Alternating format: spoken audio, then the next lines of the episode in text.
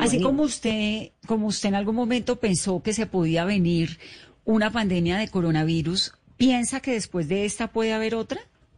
Sí, sí, definitivamente sí. Eh, porque tenemos eh, todas las condiciones dadas. Tenemos eh, esa interacción humano-hombre, esa barrera humano-hombre cada vez es más cercana. de hecho, el hombre ha invadido muchos lugares de la naturaleza. animal hombre. Sí, esa, animal hombre, exacto. incluso el hombre ha invadido como Zika. Zika es un ejemplo bueno de la invasión del bosque de Zika de, la, de, de, una, de un virus que vivía en unos monos, en un bosque en, África y que ya está escrito desde el siglo pasado, eh, pues pequeños brotes por eso, allá en ese lugar.